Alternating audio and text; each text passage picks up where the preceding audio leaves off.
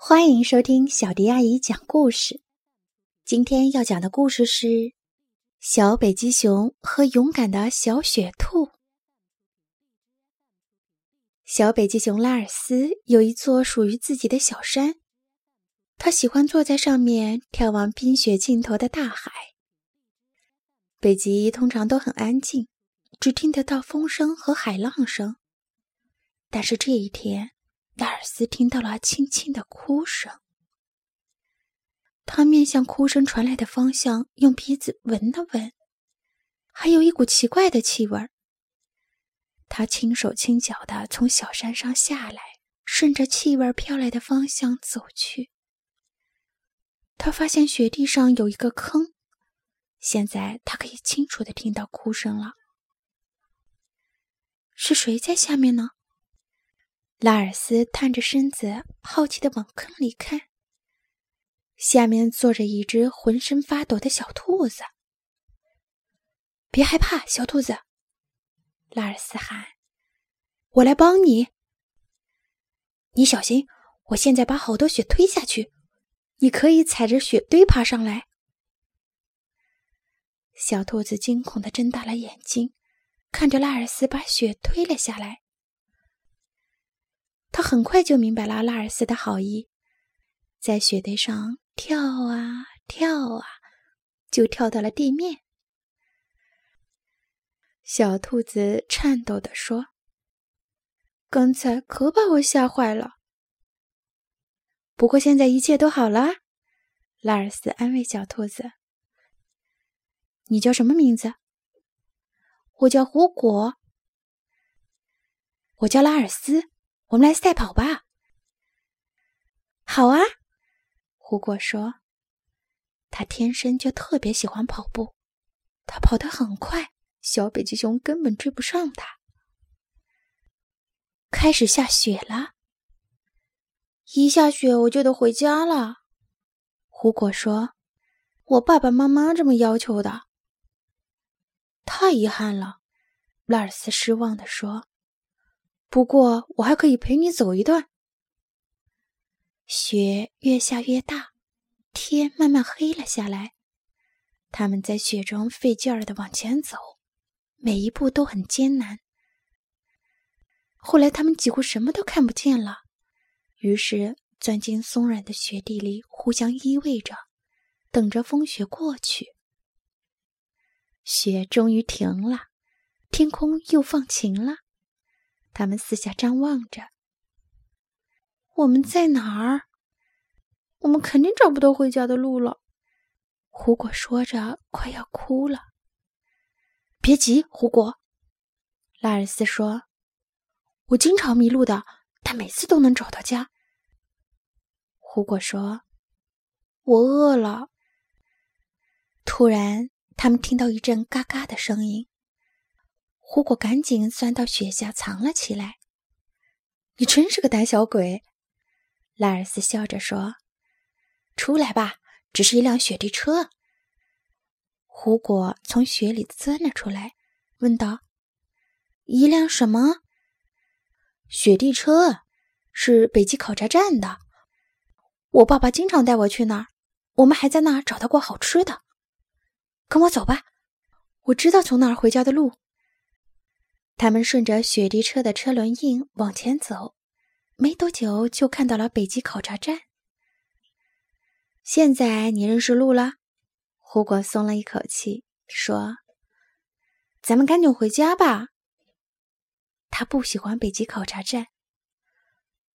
哦，你是个胆小鬼，拉尔斯说：“现在我们应该先去拿点吃的。”胡果嘟囔着。我现在不饿了，可是我饿。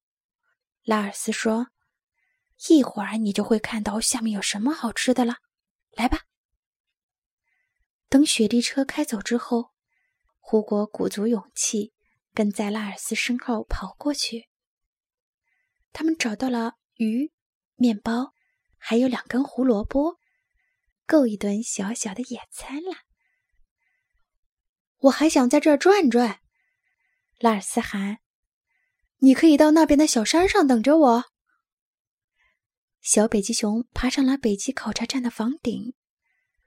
他发现了一个奇怪的洞口，那既不是门，也不是窗，洞口里还飘出奇怪的气味儿。他还听到下面有一种怪怪的声音。他好奇地把洞口的护栏拿开，探着身子往洞里看。他越探越深，越探越深。哎呀，坏事儿了！拉尔斯头朝下掉进了洞口。幸运的是，他掉到了一把软椅上。屋子里很热，他的周围到处都是响着滴滴嘟嘟的声音，还有一些小灯在闪烁，令人胆战心惊。现在，拉尔斯也好想赶快回家了。他看了看四周，发现了一扇窗户，但窗户是锁着的。他又发现了一扇门，他快速的钻了出去，想寻找一个出口。但是外面所有的门都是锁着的。拉尔斯害怕极了，他在里面迷路了。突然，他站住了。他好像听到外面传来了雪地车的声音。那个人要来了，他紧张极了，绝望的寻找着藏身之地。胡果也听到了雪地车的声音，他看到一个人从车上下来了。我得帮帮拉尔斯，胡果想，他飞快的朝着北极考察站蹦了过去。那个人已经在门口了。怎么办？胡果三下两下跳到了房顶上。洞口里传出窸窸窣窣的声音，肯定是刚才那个人。可是拉尔斯还在下面。胡果想，我必须帮他。但是怎么帮呢？他突然想到了一个主意。他转过身，用后腿把雪往那个通风口里踢。他使劲儿的踢呀踢，雪哗哗的从洞口掉了下去。现在拉尔斯知道胡果在上面了，但那个人不知道。他很奇怪，通风口里怎么会一直往下掉雪？他走出来查看上面发生了什么。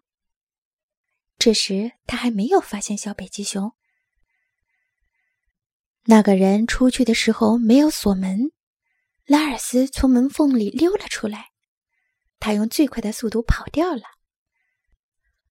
下来，胡果，快点儿！拉尔斯喊：“我已经出来了，我在这儿，这儿。”胡果从那个人的双腿之间飞快的钻过去，一下子从房顶跳了下去。拉尔斯和胡果比赛跑步，胡果又赢了。等等我，胡果！拉尔斯跑得上气不接下气，他四下张望着，我害怕。现在已经安全了，胡果安慰着浑身发抖的小北极熊，一起向家里走去。拉尔斯和胡果成了真正的好朋友。